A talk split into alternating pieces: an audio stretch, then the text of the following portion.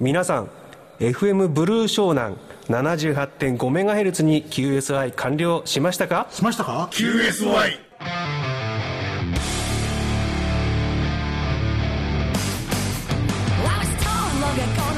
アマチュア無線に QSI はつきもの。でも人生だって QSI の連続じゃありませんか？厳しいこの番組は佐藤パーツ株式会社富士無線電機株式会社の提供でお送りいたします It's time for QSY Do you copy? Shall we start?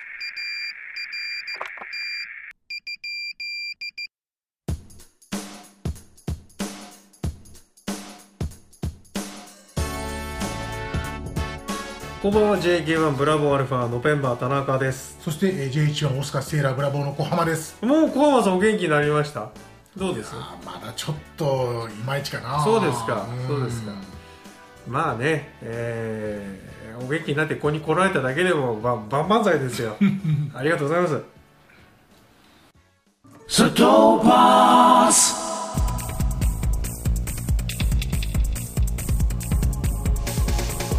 佐藤パンツ佐藤パンツ佐藤パンツ。パンツじゃないよ。佐藤パンツだよ。納期品質サービスで唯一無二の電気部品メーカーを目指すユニークな会社佐藤パーツ。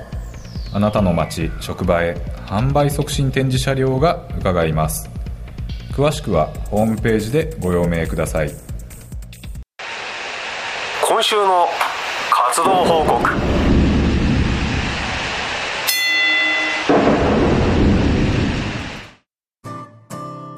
はメールいただきましたのでそのご紹介をしたいんですが、何のメールかと言いますと,、えー、とかなり前ですね富士無線さんに行った時にそこのスタッフさんが50メガをやりたくて設備をお金かけてやったんだけどもご近所にソーラーパネルが立っちゃったもんだから、そのノイズで50メガできなくなったよっていう話があって、うん。そしたら W ではあーアメリカではこういうことがありますよっていうのを末広さん NN5T の末広さんからいただいたんですよね、うん。そんな話をしてじゃあ私田中なりに調べたところ日本ではそういうのはなくて、例えば総務省がですね、えー無線回線に入るノイズですら総務省はその現場に行って対策をお願いしてやってもらってノイズを止める。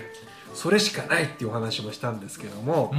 まあ、それに対してまた末広さんから、えーお便りいただきましたんでご紹介しましょう。え確かに JA では FCC-ID 的なものは見なかったですね、すべての発信回路を有する製品には基準に見合うことを確認するえ量産品に対するテストを販売開始の前に公認機関で行いテストリポートを保存しもし市場にてクレームが発生した場合はオーナーの費用にて製造メーカーと連携をとあ連絡を取り対策を取ることというのが FCC パート15ルールというパート15のルールという複写を意図しない発信回路を有する製品に対する要求事項です。えなるほどね。個人が FCC に連絡することにより彼らが密かに、えー症状確認とかに来ていることもあり FCC, FCC 来るんだすごいな、これがすごいです。来るってのはすごい。すぐ来るって偉いですね。ねえー、密かに来ていることもあり過去 FCC の版の中身を見せてもらったことがありますが、おうすごいですそれは世の中の輻射えー不要輻射を把握するに必要不可欠な設備が設置されていて屋根全体がワイドバンドアンテナになっているなど感動ものです。へえかっこすごい版があるんですね、W, W の FCC にはね、同クレームが多いと FCC 事故でのデータを参照に、えー市場で市販されて、えーいる現行同製品を FCC 認証テスト試験機構がランダムにテストし、販売開始時のデータと比較し劣化が見られている場合は改善製造中止最悪リコールが発生し罰金の対象になります。解約あの劣化した場合もっていうことですね。気抜けないなこれメーカーは、ね。うん。例えばコンデンサーがダメになったらノイズがバーッと出るっていけないんですね、うんうんこれで言えば昔のリグの VFO のシールドに調整用の大穴が開いていたりするとそう開いてましたよね、うん。あそこが電波出てるんですけどね、えー開いてたりするとパスするはずもないので昔は良かったなってことですな。なるほど、ちなみに電波の不要自己輻射を止められるということは必然的にシールドが増えます。そうです。結局シールドしかないですよね、ん。ということからは外部からも電波等の侵入も止められるということですなわち私たちが免許を取ってから大人、も免許を取って大人たちからテレビやラジオに妨害が入ると怒鳴られていた状況にそう私たちやってたら出そう。昔はね。やったね、うん。テレビなんかだって木箱でしたからね昔のテレビはね、うん。単なる木箱でしたからね。シールドないですよね、えと怒鳴られていた状況に対して大きくプラスに対応しているということなんです、製品が国際化して、えー JA で販売の製品も多くはそのままアメリカカナダに出荷できるということは JA での TV や DCI 等にえー役に立っているということですご存知でしたか？なるほど、うん。JA の場合は理解しましたが JA はねこういう状況だよっていうね、総務省ですらっていうさっきのお話。ですね、えー一番良いのはあそこのソーラーのシステムのおかげで家のテレビが見えなくなり、ラジオに妨害が入ったと騒ぐことです。かっこ HF の受信の妨害になる。というのは被害のうちに入らないと思われてしまう。そうだよね、HF の受信ができないっていうのはあんまりね誰も耳貸してくれないでしょうね、うテレビが見えないと結構やっぱり大事なんですよね、ね、そしてメーカーに連絡し対策をプッシュし直らなければノイズの出ない製品と交換を要求することです。さすがにソソ連邦発のレーダー止められません。例のやつですね。タッタッタッタッタあッタッのですねなんですかねなんとかうキツツキウッドペッカーウッドペッカーですね昔は21でやってましたが最近は7とかでも聞こえるらしいですねえ昔は21でしたねえーさすがにソ連邦発のレーダーは止められませんが少なくとも総務省がアマチュアを大事なリソースと今は認めているようですので無用な副し不要副社の垂れ流しや、えー止めるべきだとも思いますよ、ということでねえー末広さんがいただきました。確かにその通りなんですが、まあこのノイズに関してこのソーラーパネルのことはね、こういう話になったんですけど例えば自動車の場合はどうなのか。でねコアムさんに聞きたいのはコアムさんプリウス乗ってるんですけど、ええ。プリウスの中で無線機こうだったらノイズだらけでそういうことはないんです。もう HF は無理ですあ HF でやっぱりダメなんですね。ダメ。だからもう U かな。V もちょっと怪しいかな。あやっぱりノイズ出てるんですね、うん。っていうことはねその車がねお庭にあったら自分ちにもノイズぶちまけてるってことですよね。まあエンジンをかければかねければね。うん。っていうことはまあ狭いあの土地に住んでる場合は小浜さんちが大邸宅だから大邸宅だから ね、大邸宅だから駐車場は広いんだけど狭いうちにプリウスを乗乗っててね、まあエンジンかエンジンっていうかまあスイッチをカチャって入れるわけじゃないですか、エンジンかけるっていうよりは、とノイズがバーッと出て隣のうちにノイズが出ているっていうこともあり得るわけですよね。おそらくそうですね。低い周波数。特にラジオえ AM ラジオだったらダメでしょうね。ああうん TBS とかねそういうやつですね。もううるさいからねあのラプリウスラジオ AM 聞いたらね。東京だったらちょっとこっちだと日本放送とか木更津の送信じゃちょっときついからそういうのはノイズに思われちゃうとうん。だからねそういうところはいいのかなっていう疑問があるわけですよ私にはね。うん。あのーむ新スプリアス法ってあったじゃないですか。ありましたあれものすごい厳しい法律なんですよ。もう20年ぐらい前にできて、ええ。それが要するにアマチュアまでは10年ぐらい前猶予持ちましょうってなって結局はそれがまあ変な言い方うやむやみたいになってるわけですけど、ものすごい厳しい法律なんですよ、うん。あの近傍にね、えーとキャリアの近傍に出てはいけないってやつなんですけども。そうそうそう。ですよね、うん。そんなのはどうでもいいんじゃないかって思うんですよ。そんな厳しいものを守らせながら一般家庭製品のノイズはこんなざるでいいのかっていう。いいのかっていうことだと思うんですよね。ちょっと疑問には思って納得できないんですけどね。ね。うん。やっぱりね BCL なんかやってますと昔と比べてねノイズ多くてやっぱ聞こえないですよ。うん。やっぱり HF とか、まあ、あの中波をね遠くの中波局聞こうなんて思って聞こうと思ってやっぱり今は僕らの中学校ぐらいの時と違ってノイズが多くてやっぱり聞こえないですよね、それはやっぱ生活ノイズとかそういうもののノイズが非常に多いってことですよね。そうですよね、まあ、どれぐらい納得できないかっていうと志の輔の落語に出てくるぬれせんべいを買ってきたら中から乾燥剤が出てきたっていうのと同じぐらい納得できないものがありますよね。オチがついたところで音楽に行きたいと思います。ええ。 One for Jojo 渡辺貞夫です。お聴きください。無線のことなら？何でも揃う富士無線。電気アマチュア無線業務無線。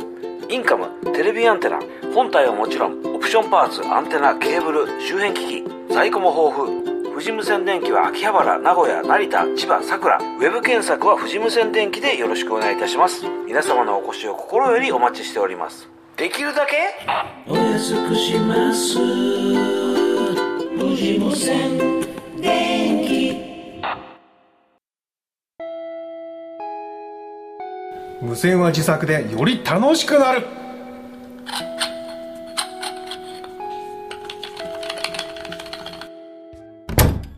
はい、えー自作の時間がやってまいりましたけども、はい。今日はあの皆さんの、えー自作関係のお話についてはい。取り上げたいと思いますね、はい。えー今回もらいましたのは今週の活動報告ということで今来たんですけど あれコーナーが違うじゃないかと違うな。思われるかもしれません、えっ、と JI3AES の北さんから。ありがとうございます。いつもありがとうございます、えー皆さんこんばんはと。先日家の視力アンテナの GP を交換しました。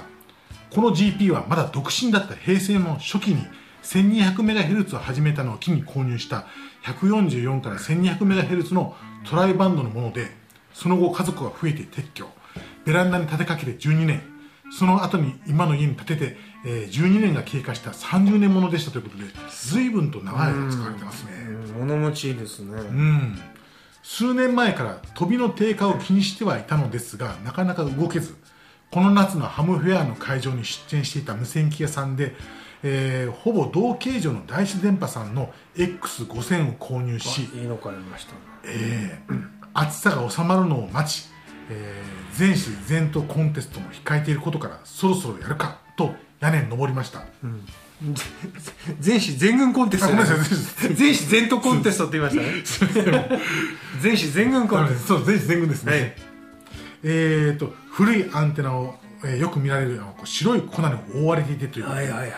なんかあの表面に吹きますよね吹いちゃいますね。あれは風化するんですか？なんでしょうね、えー同軸ケーブルとともに撤去して粉を拭いてみましたらエレメントのグラスファイバーは劣化してスケスケになっていって次の台風で危ないところでした。うん。グラスファイバーってそんななんかスケスケになってしまうんですか？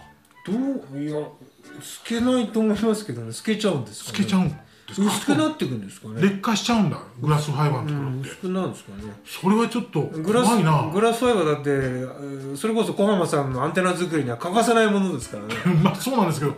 え半永久的に大丈夫だと思ったんですけど違うんですね意外と。えーえー燃えないゴミで処分しようと解体してみましたら内部にはマッチング用のコンデンサーが乗った基板も実装されていて、うん。うん当然30年も経過したら劣化しているのでしょう交換後のアンテナはピカピカで見た目が気分がいい、12年風雨にさらさした、えー同軸ケーブルも交換し各レピーターを試してみたら受信電解は上がり弱いものも安定しましたのでいい感じ。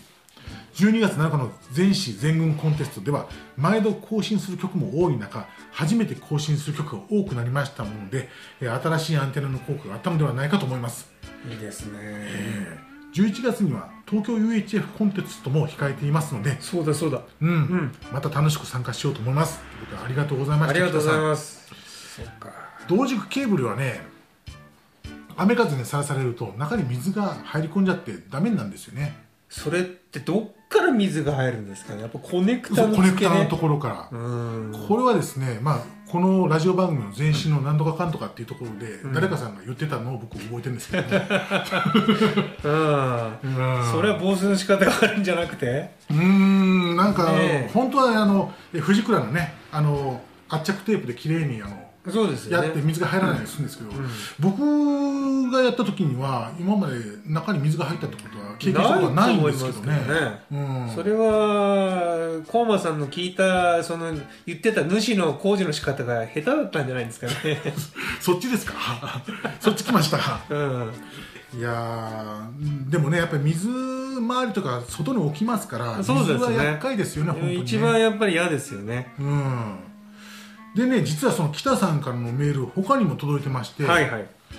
ハムフェア来年のそう。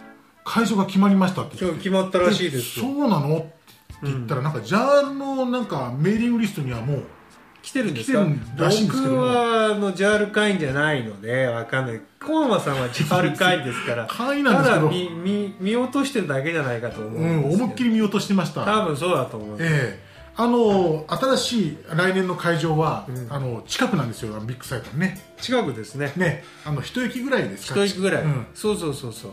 えーえージメジメックス。っジメックスっていうところですか。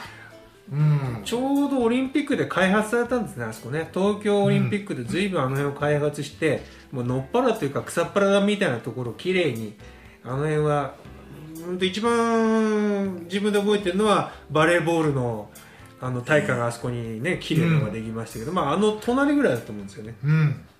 ね。まあ、今度はあれですかね。駐車場は多いんですかね。駐車場ね。まあこんなことにそうやってスポーツ施設で使ってたようなとこですから、うん。今までのような南館4階とかそういうところじゃないというのは言えるとも思う。うそうそうですね。駅言えると思う。駅からは近いはずですよね、うん、それだしそのちまああー体育館であっても2階建てとかそんなもんだって4階建てとかそういうことはないと思うんだよね、うん。上のまで登るってことはないと思うんですよね。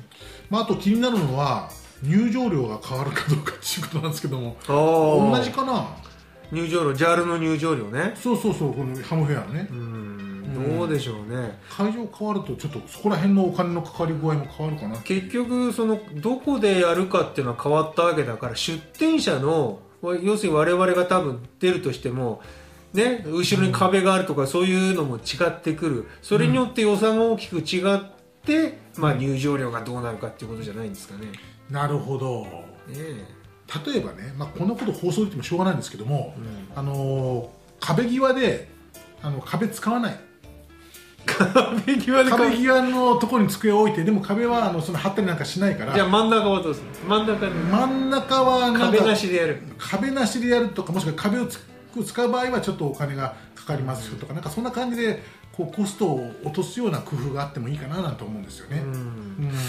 えっとね、オーディオ関係だとやっぱり自作みたいなものでおあの真空オーディオフェアとかそういうのあるんですけども、うん。そういうのってはねやっぱりだだっぺろい、えー、とこうなんていうんですかね体育館じゃないんですけどもそのえー講堂みたいなところに、うん。な長い机を置いてそこでやってますよね。カメラがないんですよ、うん。でそこに結構あのメーカーさんがスピーカーとか並並べてやってますよね、でもそう考えるとハムフェアってあんまりなんか音出しちゃいけないっていうイメージはありますけども、うん。あれはなんですかねメーカーさんに配慮してってことですかね。どうなんでしょうね。ステージでは結構音出してますけどね、ああそうですね。歌歌ってますよね、うん。結構の音でね。結構な音で。でもあのー我々ブース側はなんかあんまり音出したらいけさない。ないのか。ちょっとごめんなさい。あのブースのその規定に音出しちゃダメっていうのがあったかどうかはちょっと定かではないんですけども。よかったら気もするんですけどね。ねえ。まあ大音量はね迷惑だから迷惑だからっていうことですから、まあ、そこら辺皆さんのその配慮というか、まあ、常識でもって運用してるっていうことですかね。そうかもしれない。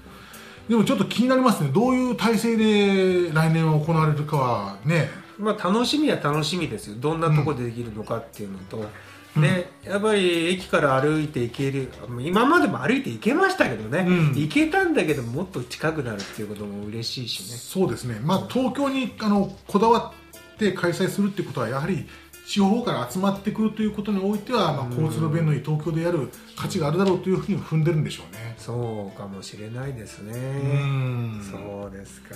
まあ楽しみではありますけどもね。そうですね。1年後、じゃあまた今から準備をいろいろ。まあ今が自作はねわ私たちもし準備しなといけないけないと思いますね。えでは音楽です。茶色の五輪グレンミラーオーケストラお聴きください。どうぞ。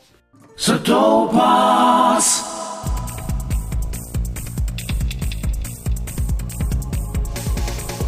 砂糖パンツ砂糖パンツ砂糖パンツ。パンツじゃないよ。砂糖パンツだよ。納期品質サービスで唯一無二の電気部品メーカーを目指すユニークな会社佐藤パーツ。あなたの街職場へ販売促進展示車両が伺います。詳しくはホームページでご用命ください。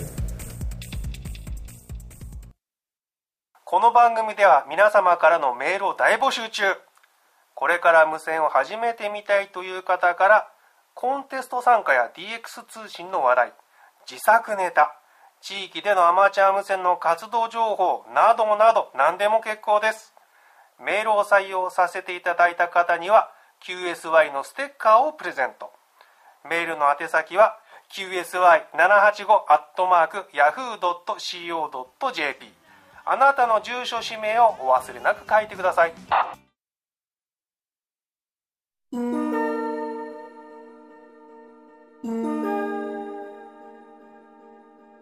の間私今流行りの「スパイファミリー」というアニメで、えースパイさんが使ってる受信機がコリンズだということを言って、まあ、今日ここにその写真を写真というか絵を持ってきたんですけどもうん小浜さんも見たそうじゃないですか。見た見た。見たね間違いなくコリンズでしたよ、ねこれこう S, S ラインの受信機ですよこれね。うん。いやー描写がすごいね。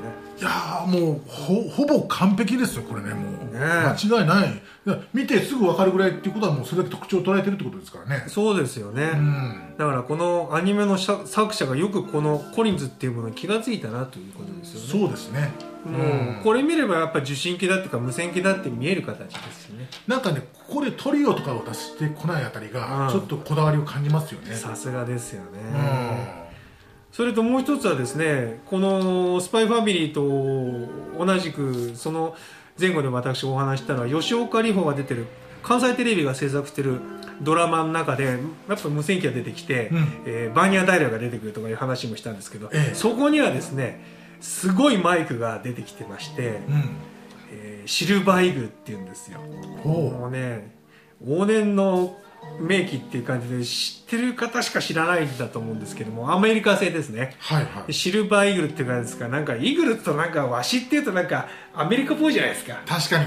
うんでその当時でもね何万もしたんだと思うんですけどね。私もねもらってね使わないから持ってっていいよって言ってお会社の OM さんが、まあ、使ってみればって、えー、と貸してくれてそのままその方お亡くなりになっちゃったんで、うん。申し訳ない形見でいただいたんですけれども、ううんちにもあるんですよ。使ったことないんですけどね、ええただ昔は結構その憧れの的だったマイクでね今写真見ましたけども、ええ。なんかえっ、となんですかね棒のところが握り握るとこう PTT が押せるって変な形なんですけどもね、うんうん。これがどうもねクリスタルマイクっぽいらしいんですよね。ダイナミックマイクじゃなくてね。じゃないですか。もうねクリスタル手に入んないから。ねクリスタルイヤホンクリスタルマイクって今は、昔はそれが当たり前で実験の時はそれでやるのが一番良かったじゃないですか、うん。今それが手に入らないそのね、うん。クリスタルを自分で作れないかなと思って調べてるんですよ。それはよく言うあのルビーを人造ルビーとか人造ダイヤモンドと同じっていうことですか？そうです。そういうことなんですね、ええ。やっぱ鉱石だからじ人工で作れるの。えーとね、主石酸っていうあのワインを作るときに出てくる副産物があるんですけども。ワインを作るときそれが出る。のそう。酸っていうのは要するにあの酢とかそういう酸であすね。そうですね、うん。で昔第二次世界大戦の時には潜水艦でソナーソーナーですよね、それをあの作る上でこの主石酸が非常に重要ということでワイン作りは実は戦時中推奨されてたんですよ、そういう原材料になるんで、で主石酸を、まあ、たくさんたくさん買ってきてというかそういう濃いの買ってきて結晶を作ってクリスタルマイクあクリスタルイヤホンの方ですね、うん。これを再現できないかなと思って いろいろと調べたんですけど、はい。えらい大変だということが分かってそれでも話が飛んだし。なんと なんとか出石酸っていうのは液体なんですか？リキッドなんですか？あリキッドです。リキッドでもそれを時間かけるとちゃんと結晶はできるんですよね。ああソリッドになるわけですね、ええ。それがえらいそのソリッドになるまでは大変。大変ですで結局ソリッドになってもそれを薄く切らなきゃいけないそうそうそう、ね。まあ、切る方向とかいろいろ決まってて面倒くさいんですよねこれが。でところが湿度が上がって梅雨時期になると溶けちゃうとかなんかいろいろとあって、ああ元に戻っちゃうんだ。そうだリキッドになっちゃう。えーだからこう表面がその空気に触れないようにしてなんかこう加工しなきゃいけないとかなんか何かと面倒くさいんですよ。そうですそれがうまくいったらハムフェアですね。持っていくしかないでいすね。やーそれは作るのちょっと無理かなと思って。3年ぐらい経ったらできてたり。し ていやいやいや。じゃあ3年後のハムフェアその GMX で。できたらね。お出したいと思います。はいありがとうございます。最後音楽です、えーモーツァルトのピアノ協奏曲21番「波長長」ね。これの第二楽章がジャズっぽいのでありますのでこれ聴いていただきます、演奏はセントラルパークキッズというね、えーところが演奏してるんですがまあ聞けばねえわかります。この長ったらしい名前じゃわかんないんですけど聞けばあこういうクラシックもあったら聞いたことあるなと思いますので、これを聞きながらお別れです。さて今日11月3日はね祭日だったんですがね、はい。また11月は最後のに祭日がありますよね、はい。23日でした11月はいいですね祭日が2つもあってね。そうですね。ね、また11月23日は多分ねコンテストの日だったと思うんですけどね、楽しくやりたいではまた次回お会いしましょう。さようなら。さよなら。この番組は佐藤パーツ株式会社藤無線電機株式会社の提供でお送りいたしました